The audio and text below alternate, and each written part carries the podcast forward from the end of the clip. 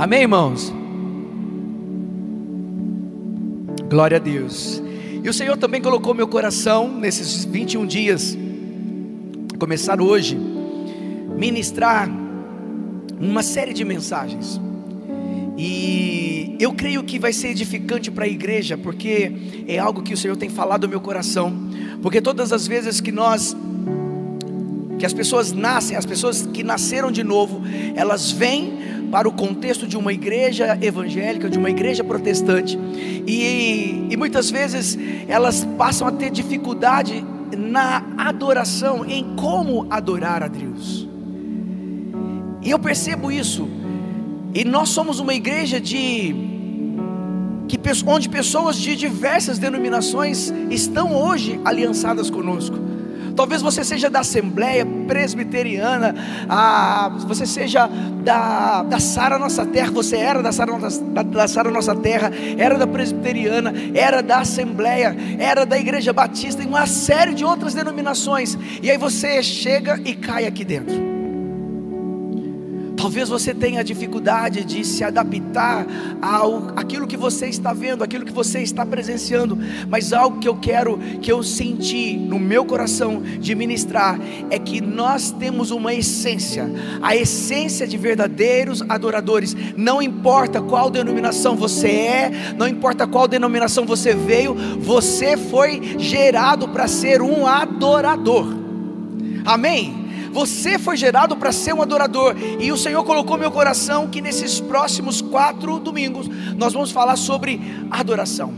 A pastora Aline, no próximo domingo, ela vai falar sobre adoração como um estilo de vida. E nós vamos trabalhar também os dons do Espírito Santo. Por isso, eu quero convidar você, você que está online também, a não perder esta série, porque vai ser poderosa. Eu quero começar com o texto que está em 1 Coríntios capítulo 10, versículo 31. A palavra de Deus diz assim: Assim seja comendo, seja bebendo, seja fazendo qualquer outra coisa, fazei tudo para a glória de Deus. Seja você comendo, bebendo ou fazendo qualquer outra coisa, seja para a glória de Deus. Eu tenho certeza absoluta, amados, que você sabe disso que ainda no seu espírito você sabe que tudo que nós fizemos, tudo que nós fazemos, tudo que nós estamos fazendo é para a glória de Deus. Não é verdade? Tudo que você faz é para a glória de Deus. Mas será que tudo que nós fazemos é uma forma de adorar a Deus? Será que você sabe como nós devemos adorar a Deus? Outra pergunta: você sabe qual tipo de adoração agrada o coração de Deus? O fato de estarmos aqui reunidos num culto de celebração, no momento da palavra, é um ato de adoração. Mas, o momento de louvor é um ato de adoração. O momento dos dízimos, das ofertas e recados também fazem parte da adoração ao Senhor. O que é um avivamento? Por que buscar avivamento? Devemos clamar pela glória de Deus? O que é a glória de Deus? Onde nós entramos nisso tudo? Como igreja. Os dons do Espírito Santo são para todos nós ou estão disponíveis, disponíveis apenas para algumas pessoas? Quais são os dons do Espírito Santo? Esses dons estão presentes na igreja contemporânea? Ou foi apenas para aquele tempo da igreja primitiva? É com essas perguntas e muitas outras que eu quero dar início a essa mensagem. Nós tentaremos explicar, nós tentaremos responder a cada uma dessas, dessas perguntas ao longo dessas quatro mensagens. E hoje eu quero falar especificamente sobre a adoração na igreja. Por isso que o tema da mensagem é por que devemos adorar. Por que devemos adorar?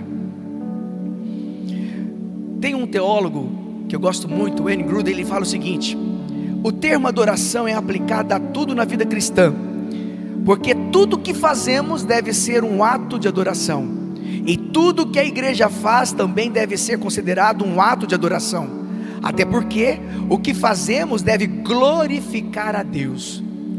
Ele diz que tudo que nós fazemos é um ato de adoração. Mas especificamente, a igreja.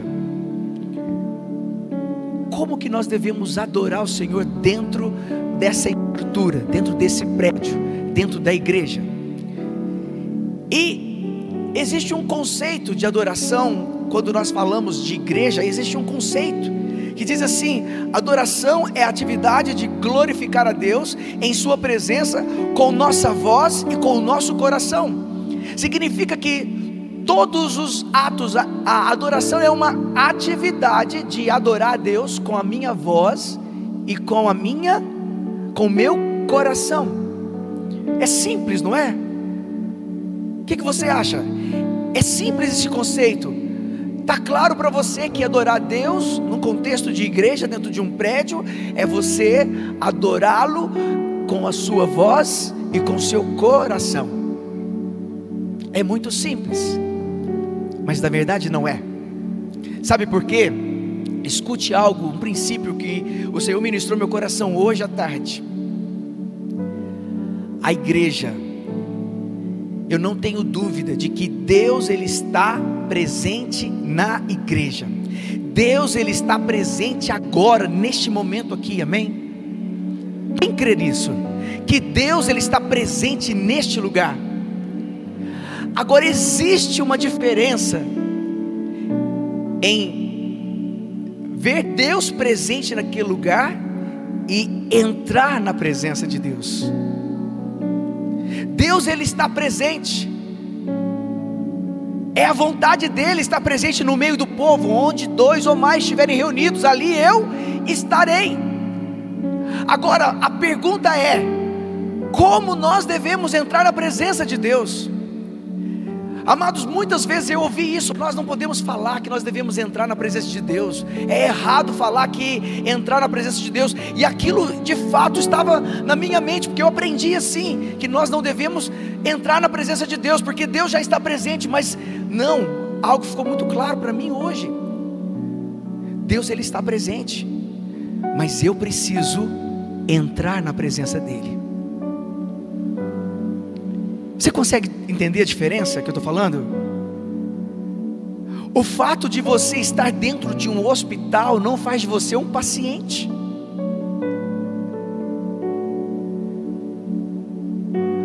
O fato de Deus estar aqui não significa que eu estou na presença dEle. Pastor, mas com base em que, é que o senhor fala isso? Porque muitas vezes nós viemos, nós viemos para uma igreja para um ambiente de culto, cultuar o Senhor, e o que nós menos fazemos é cultuar a Deus. Nós estamos preocupados com as nossas finanças, estamos preocupados com a nossa casa onde nós deixamos, preocupado com o cachorro, preocupado com preocupado com os filhos, preocupado com o que nós vamos fazer amanhã. Nós estamos preocupados com milhares de coisas. A, a, a, a menor preocupação nossa é com a presença de Deus. Nós não nos preocupamos com a presença dEle, então nós entramos no ambiente de culto, mas não cultuamos a Ele. Nós viemos para bater cartão, um protocolo de domingo. Ah, hoje é dia de culto, hoje é domingo, é dia de ir para a igreja. Chegamos aqui e saímos da mesma forma, sem entrar na presença dEle. Você pode ir num castelo onde o rei está, mas se você não entrar na sala onde o rei e se prostrar diante do rei, você não entrou na presença do rei. O rei é dono do castelo, mas se você não se prostra na presença dele, você não entra. É aí que entra a adoração, a verdadeira adoração. Está compreendendo o que eu estou falando? Deus está presente aqui, mas Ele está em busca daqueles que o adoram em espírito e em verdade. É assim que nós vamos entrar na presença dEle. Adoração é a atividade de glorificar a Deus 100% em Sua presença, com a nossa voz e com o nosso coração. É você e Deus, não importa quem está ao lado do Marcos, é Ele e Deus. No momento da adoração, é Ele e Deus, é Ele vai buscar o Senhor, não importa o que está acontecendo, é Ele e Deus. É Ele e Deus. Em 2 Coríntios, capítulo 3, versículo 17, diz assim: O Senhor é o Espírito, e onde o Espírito, e, e onde quer que o Espírito esteja, ali há liberdade. Amados, a maior necessidade, talvez, que muitas pessoas têm, talvez a maior dificuldade que muitas pessoas têm, é elas de fato entrar na presença de Deus e ter liberdade.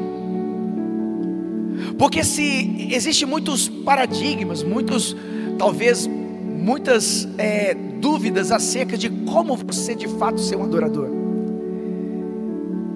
Mas a palavra de Deus fala que onde o Espírito de Deus está, ali há liberdade. Eu creio que há liberdade de culto. Há liberdade de você levantar suas mãos. Se você quiser ficar deitado, você deita. Se quiser sentado, você senta. Se quiser chorar, você chora. Se quiser dar glória a Deus, você dá. Você não tem que ficar preso a um, um sistema de, de ritual de culto. Não, você é livre para adorar. Mas o culto precisa ser racional. É o que o apóstolo Paulo fala. Por que, que o apóstolo Paulo, Paulo fala aos romanos e fala também à, à igreja de Corinto? Por quê? Porque lá eles, eles vinham de uma cultura pagã. E na cultura pagã, as pessoas cultuavam outros deuses. E ali eles entravam em êxtase. Quando você está em êxtase, em êxtase, você não tem consciência do que está sendo pregado.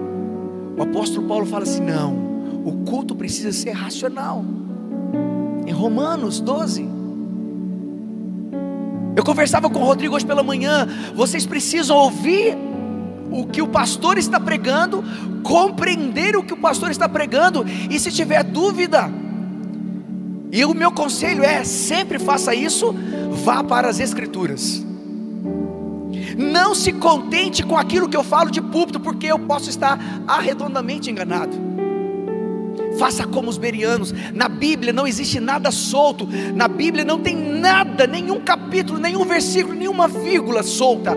E se o apóstolo Paulo, se Deus, o Espírito Santo, ministrou o coração do apóstolo Paulo para deixar registrado através do evangelista Lucas, que os berianos eram zelosos na palavra, é porque para eu e você sermos também zelosos na palavra. Para que vocês possam, ah, o pastor falou isso aqui. Eu vou na palavra. E a palavra vai confirmar, o Espírito Santo vai testificar em seu coração. Onde o Espírito de Deus está, há liberdade a liberdade, é o que o Senhor quer. O Senhor quer que nós o adoremos em espírito e em verdade. O apóstolo Paulo, escrevendo aos Colossenses, capítulo 3, versículo 16, diz assim: Habite ricamente em vós a palavra de Cristo, ensinai e aconselhai uns aos outros com toda a sabedoria, e cantai hinos e cânticos espirituais, louvando a Deus com gratidão no coração. E cantai salmos, hinos e cânticos espirituais Aqui está toda a liturgia de um culto. Ensinai e aconselhai uns aos outros com toda a sabedoria e cantai salmos, hinos e cânticos espirituais, louvando a Deus com gratidão no coração. Nós somos uma igreja, nós somos um povo separado, um povo escolhido para adorar o grande rei. Amém. Você foi gerado, amados. Você nasceu para adorar o grande Rei, para adorar o Senhor. É por isso que nós fomos chamados, por isso que nós estamos reunidos como igreja, é por isso que nós estamos reunidos como uma assembleia. A palavra eclésia significa também assembleia, eclésia, igreja, é que é a reunião de todos os crentes, a reunião daqueles que nasceram de novo a reunião daqueles que foram escolhidos, separados para um propósito, para ser imagem e semelhança de Cristo. a vida de Jesus foi uma vida de adorador. Se somos imagens e semelhanças de Cristo, irmãos de Cristo, sabe por que você é chamado de irmão? Irmão, ô irmão, ô irmã, porque Deus te fez filho. Nós somos irmãos uns dos outros. Nós não somos primos, somos irmãos uns dos outros. Talvez você não saiba por que, que lá na, na igreja protestante, na igreja é, evangélica, chama outro de irmão. É porque nós somos filhos do mesmo Pai. Aleluia! Nós somos filhos do mesmo Pai, por isso nós somos irmãos. Nós somos herdeiros com Cristo, nós somos herdeiros de Deus e co-herdeiros com Cristo. Se Cristo é um adorador e nós somos imagem e semelhança dele, nós também temos a mesma essência de adorador. Amém? É por isso que é importante congregar. Muitas pessoas às vezes ficam reclusas, não congregam por falta de um ensino correto da palavra de Deus. A Bíblia manda, amados, congregar. E quanto, o quão é maravilhoso congregar, o quão é maravilhoso, maravilhoso conviver com o Marcos, conviver com José Carlos, com o Heber, com o Márcio, com a Kelly, com a, com a com o, o Rodrigo. Eu aprendo com cada um.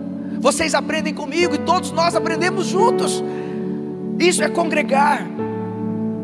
Somos perfeitos? Nunca, jamais seremos perfeitos, a não ser após a vinda de Cristo. Mas do contrário, somos seres humanos imperfeitos, erramos sim. Estamos buscando ser melhor, ser, sermos melhores. Eu quero ser melhor do que ontem, como pai, como marido, como pastor, como advogado. É ser melhor, mas não significa que eu não vou errar com você, eu posso errar. Isso é ser igreja. Nós somos chamados, nós fomos chamados para a adoração. Alguns estudiosos dizem que Pentecostes foi as primícias da adoração no novo tempo. Pentecostes iniciou o processo, o novo em adoração, a partir da igreja do primeiro século. Ali foi as primícias, porque nós fomos chamados para adoração, nós somos chamados para adorar a Deus. Deus nos criou para glorificá-lo. Amém? Deus nos criou para glorificá-lo. Isto está claro em Isaías 43, 7 e Efésios 1, 12 quando estivermos reunidos, como um culto que nós estamos aqui hoje, o que mais importa, meu amado, escute isso que eu estou falando. Quando você vem para esta igreja ou você vai em outra igreja, o que mais importa não é o prédio, não é a cor da parede, não é a cor do púlpito, não é a roupa que o pastor usa, nada disso importa, é a presença de Deus. É isso que importa. Muitas vezes nós estamos preocupados com a roupa do pastor. Ah, o pastor não está de terno, o pastor está usando tênis branco, jaqueta de couro. Muitas vezes nós estamos preocupados com a parede que é preta. Isso é coisa do Satanás, gente. Parede preta, nossa. E estamos perdendo a oportunidade de glorificar o Rei da Glória. Estamos perdendo a oportunidade de glorificar aquele que é digno de toda honra e toda glória. A roupa, as cadeiras, as luzes, nada disso importa, irmão apenas um detalhe. O que importa é a palavra de Deus, é a presença de Deus, é a glória de Deus. Deus é o centro do culto. Cristo é o centro de todas as coisas. Em Apocalipse, capítulo 4, versículo 11 diz: Nosso Senhor e nosso Senhor e nosso Deus, tu és digno de receber a glória, a honra e o poder, porquanto tu és o Criador de tudo, e por tua soberana vontade, tudo que há foi criado e veio a existir. Deus é destinatário de toda a honra e toda a glória e poder. Nós precisamos crer nisso. Alguns versículos antes, mais especificamente no verso 8, parte B diz assim: que os quatro seres viventes estavam ali e eles, eles cantavam: Santo, Santo, Santo é o Senhor Deus, o Todo-Poderoso, aquele que era, que é e que há de vir. Está no telão esse texto aí? Como eu não tenho como, eu não tenho como ver, mas tem no telão. Esse texto eu quero que a igreja toda nós vamos declarar: Santo, Santo é o Senhor. Declara comigo: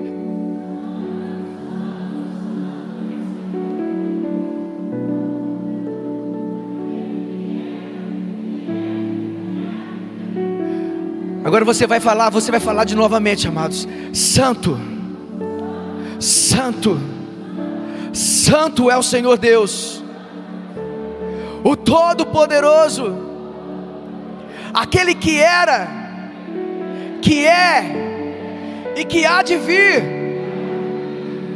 Agora imagina o tempo todo no céu, os anjos, os quatro seres viventes declarando isso: Santo, Santo, Santo. Amados, isso aqui é um exemplo de adoração. Aleluia, isso aqui é adoração, a verdadeira adoração. Faz sentido isso para você? Nós devemos entrar nesse nível de adoração o tempo todo, declarar: Santo, Santo, Santo é o Senhor. Tu és poderoso, Criador dos céus e da terra. Existem alguns benefícios da adoração. E são alguns benefícios. O primeiro benefício, ele é que nós nos alegramos em Deus. Todas as vezes que nós adoramos ao Senhor, nós mesmos nos alegramos em Deus. Deus nos criou para adorá-lo, mas nós também nos alegramos quando nós o adoramos. Está o próprio rei Davi, o homem segundo o coração de Deus, em Salmo 16, 11, diz assim: Tu me fizeste conhecer o caminho da vida, a plena felicidade da tua presença e o eterno prazer de estar na tua destra. Salmo 27, 4 diz: O anseio manifestei ao Senhor, e sua realização buscarei, que eu possa viver na casa do Senhor todos os dias da minha vida, para contemplar a glória do Senhor e buscar a sua orientação no seu templo. Amados, hoje pela manhã eu estava conversando com o irmão, e isso foi forte demais. E ele falava o seguinte: que ele foi visitar uma igreja numa cidade aqui em Minas Gerais. E ele tem algumas tatuagens no corpo. E quando ele entrou, os irmãozinhos da igreja nem o cumprimentaram. E aquilo constrangeu demais, porque você se sente fora do ambiente, você se sente fora de um, daquele ambiente, daquela, daquela caixa ali. E aí ele sentou e ele falou, pensou, eu vou embora. Mas Deus falou para ele no coração dele, ministrou o coração dele: Você não vai embora, porque essa é a minha casa. Esta é a minha casa. Por mais que esse aqui seja um prédio e Deus ele não habita em templos feitos por mãos humanas, mas aqui neste lugar se reúne a igreja, o povo escolhido de Deus. Então aqui é a casa dele. Você está na sua casa, você está na casa do Pai. Você crê nisso? Você está na casa do seu pai, irmão. Toma posse disso. Então, quando você vem para cá, você não vem para mais um domingo, não. Eu vou para adorar o meu pai. Eu vou para ter intimidade com o meu pai. Eu vou para ser abençoado pelo meu pai. É isso. É isso.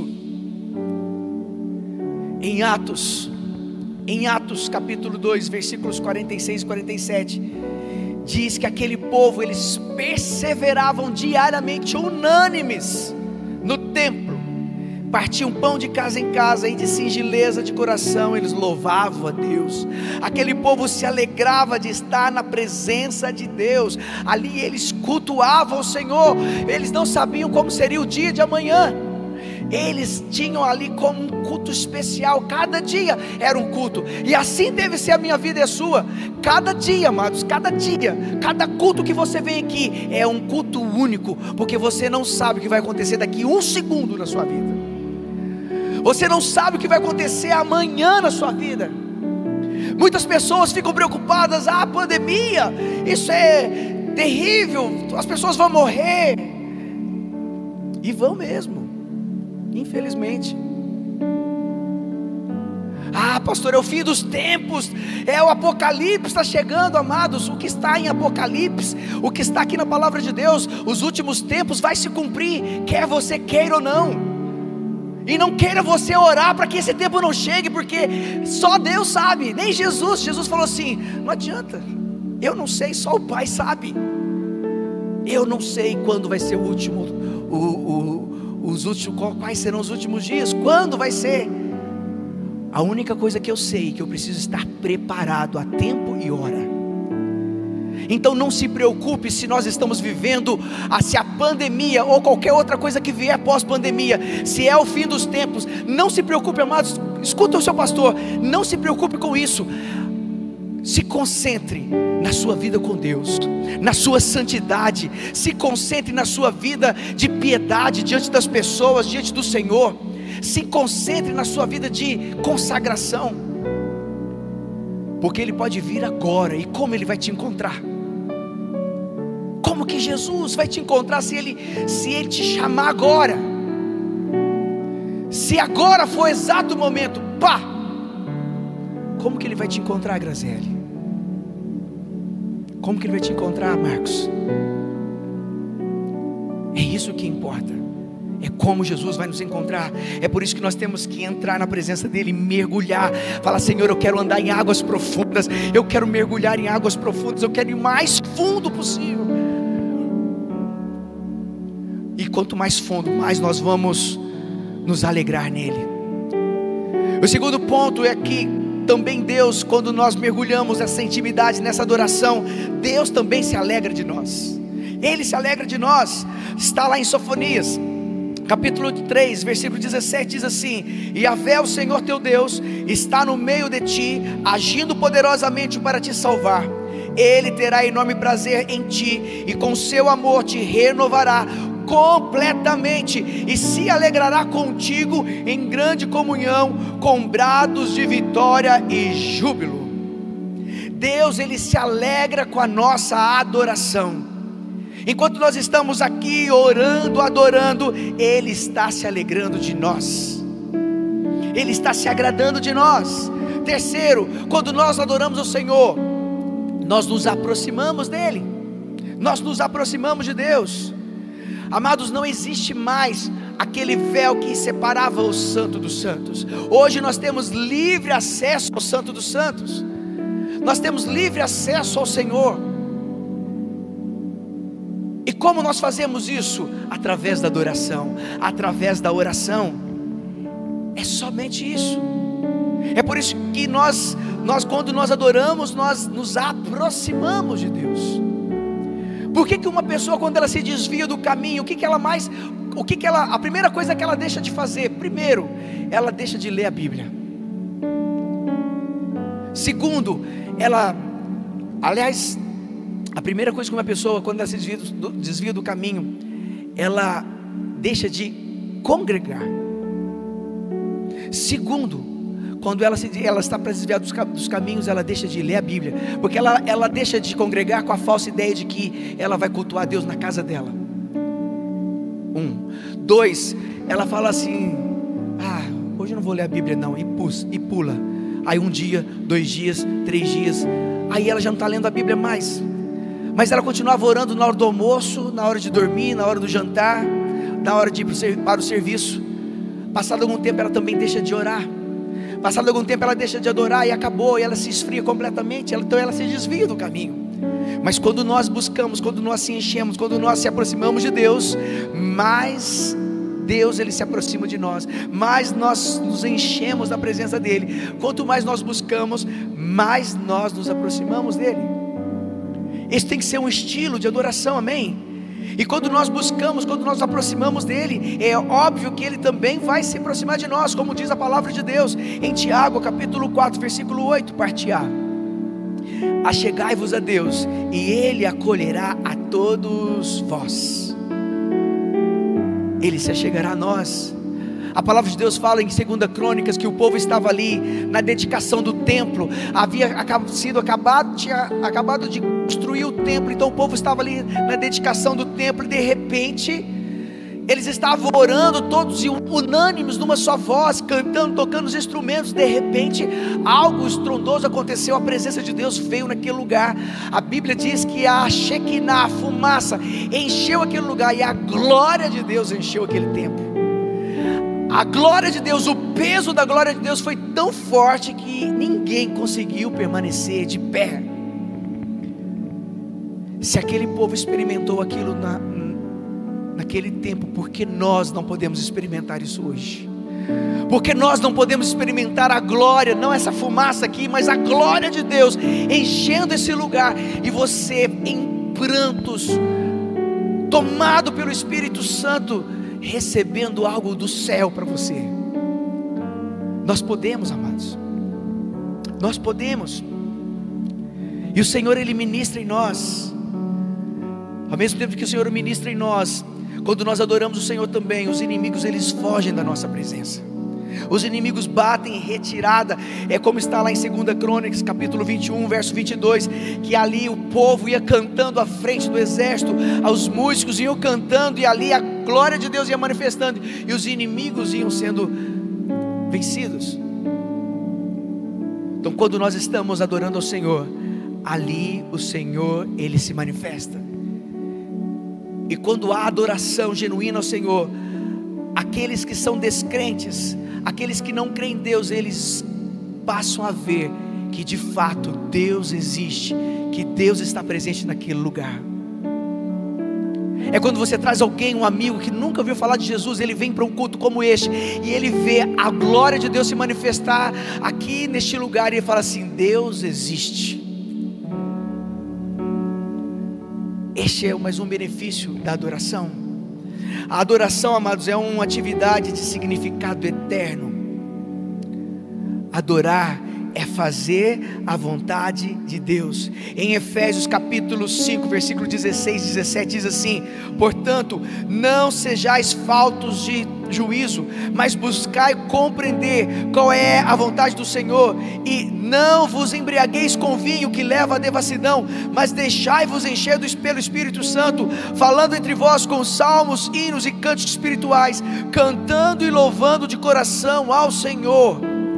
Nós não devemos se encher de vinho, mas sim da presença do Espírito Santo. E aqui a Bíblia fala, falando entre vós com salmos, hinos e cantos espirituais, cantando e cantando e louvando de coração ao Senhor. Deixe-se encher pelo Espírito Santo. A minha oração é que essa igreja seja cheia do Espírito Santo. E aí você pode falar, pastor, mas como eu devo adorar?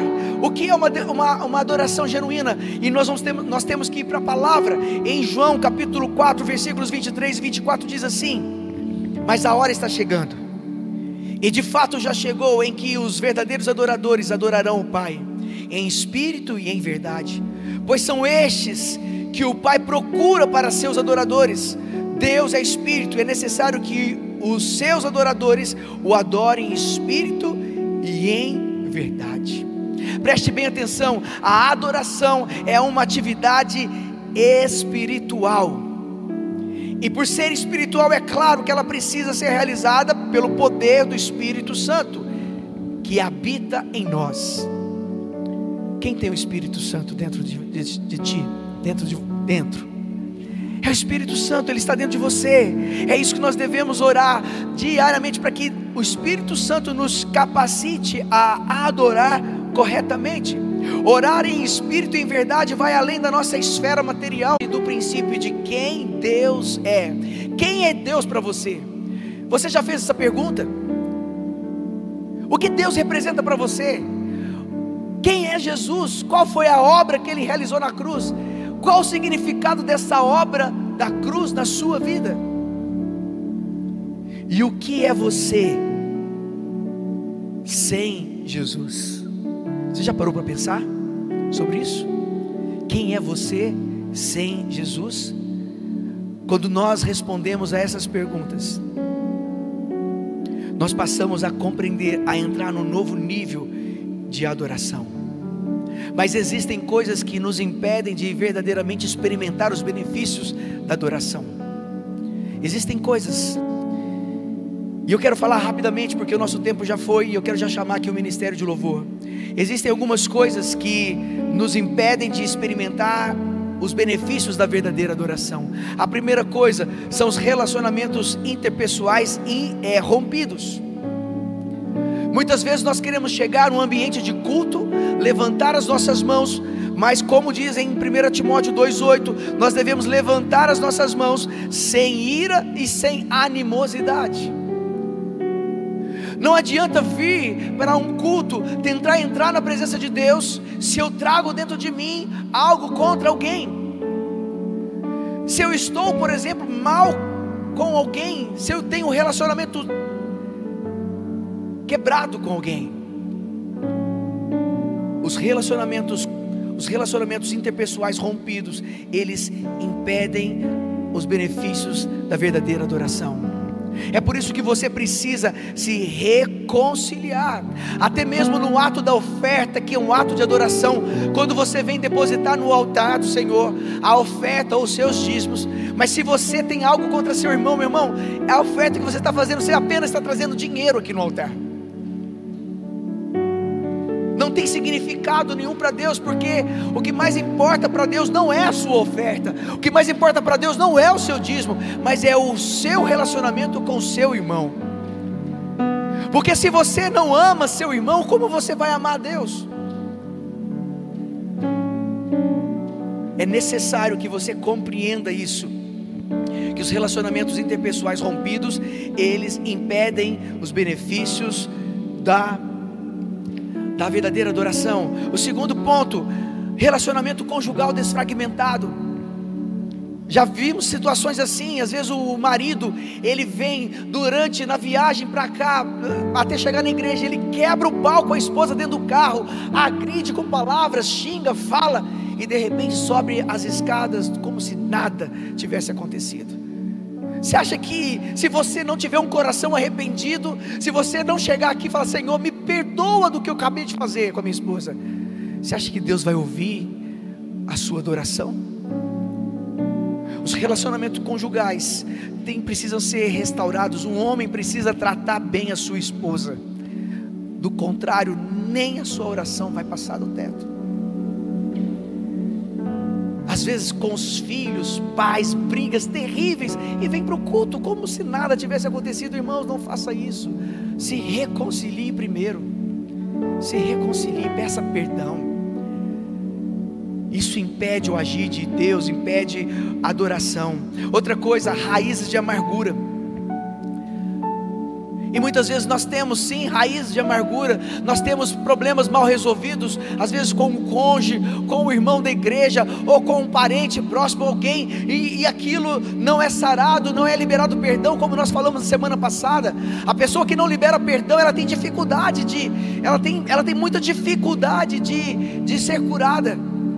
Ela precisa liberar perdão, na medida que ela libera perdão, ela vai sendo curada e a própria, a, o próprio perdão vai livrando essa pessoa da raiz de amargura. Mas se ela não perdoa, ela vai se tornando uma pessoa amargurada. E com a mesma arma que ela foi ferida, ela vai ferir outras pessoas.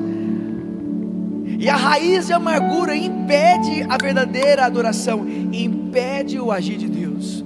Outro ponto que impede, outra coisa que impede o agir de Deus, do fluir, a verdadeira adoração, é a falta de santidade. A falta de santidade, aquela pessoa que é que é que é devassa no que diz respeito ao pecado, que peca porque quer pecar, peca de forma deliberada e não tem um verdadeiro arrependimento. Não tem verdadeiro arrependimento. Ah, pastor, então significa que se eu estava na minha casa e fiz algo terrível, se eu for para a igreja e orar e levantar as minhas mãos significa que Deus não vai receber minha adoração. Eu não estou falando disso. Eu estou falando daquela, daquela pessoa que não tem um coração de arrependimento, um coração quebrantado. Mas se você fez algo terrível na sua casa agora, mas você chegou aqui, se arrependeu, se humilhou, se colocou diante do Senhor, falou: Senhor, me perdoa. Deus vai ouvir a sua oração. Ele é um Deus de perdão, um Deus de graça. Você precisa andar em santidade. Sem santidade nós não vamos ver a Deus. Outra coisa que impede também o agir, a atmosfera, é a organização do ambiente. Você precisa ter um ambiente, amados, onde você possa de fato estar conectado ao Senhor. O ambiente de culto é importante. Nós precisamos compreender isso.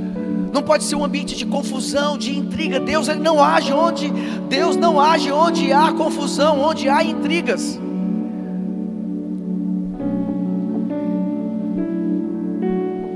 Então não queira Não queira estar em um ambiente onde há guerras, onde há pecado, onde há falta de santidade, onde há, não há coração arrependido, onde não há nada que, que Deus possa se agradar. Não queira que Deus vá se manifestar lá nesse lugar. Não queira que a glória de Deus se manifeste naquele lugar. Há um outro local também onde Deus não se manifesta é quando não há um ensino sólido da palavra de Deus. O profético ele anda com o ensino. Não existe profético se não tem palavra. E muitas vezes nós temos dificuldade de compreender isso.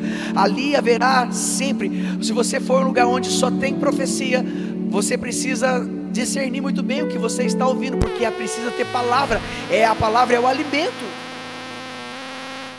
É necessário que você compreenda isso. E outro, um coração, uma oração Deus não age onde não tem uma oração genuína, onde não tem uma oferta sincera, onde há incredulidade. Deus não vai agir onde tem incredulidade. É por isso que Jesus foi impedido de fazer milagres na sua terra natal, porque ali havia incredulidade.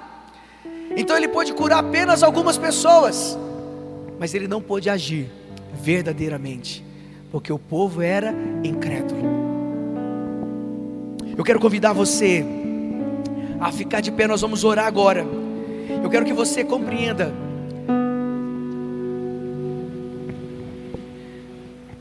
Eu quero que você feche os teus olhos. Eu quero que você experimente, amados, uma adoração genuína. Eu também tenho buscado por isso. Eu quero que você feche os teus olhos, que você possa dar a liberdade ao Espírito Santo agora neste momento. Somente Ele, preste atenção, somente Ele pode nos introduzir na presença dEle. Mas você precisa ter um coração quebrantado. Você precisa clamar ao Senhor: Senhor, eu quero. Eu quero entrar na Sua presença, eu quero mergulhar na Tua presença, eu quero andar por águas mais profundas, eu quero te adorar verdadeiramente, eu quero viver o sobrenatural. Abra o seu coração neste momento e deixa o Espírito Santo ministrar o seu coração. Deixa ele falar, deixa ele tocar em você de uma forma como você nunca foi tocado antes. Fecha os teus olhos, esqueça quem está à sua direita, quem está à sua esquerda, mas deixa o Espírito Santo ministrar na sua vida. Deixa o Espírito Santo tocar em teu coração. Glória a Deus, levante as suas mãos. Levante as suas mãos. Amados, eu, eu, tô, eu não queria parar não, mas eu preciso parar.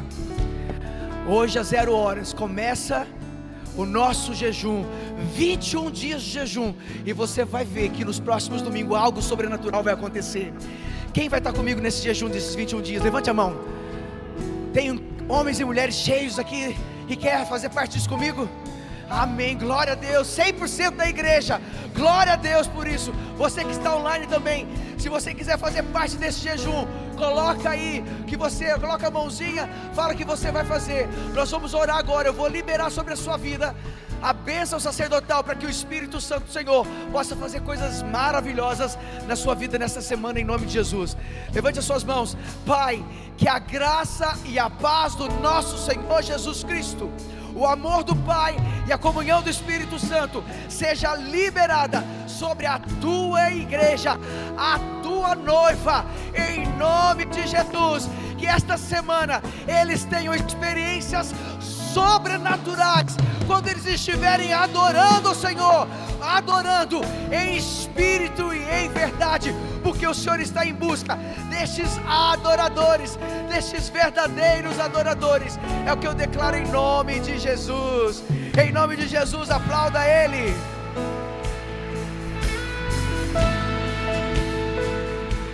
Glória a Deus, glória a Deus. Antes de você sair do seu lugar, eu quero pedir para você não aglomerar, por gentileza, ir logo para sua casa. Nós estouramos o horário. E eu quero pedir para você, na quarta-feira, às 19h30, nós teremos uma sala de, orador, de oração aqui, que tem sido bênção. É um tempo que nós passamos orando ao Senhor e clamando ao Senhor. Amém? Que Deus abençoe você, sua casa, você também aí, em nome de Jesus.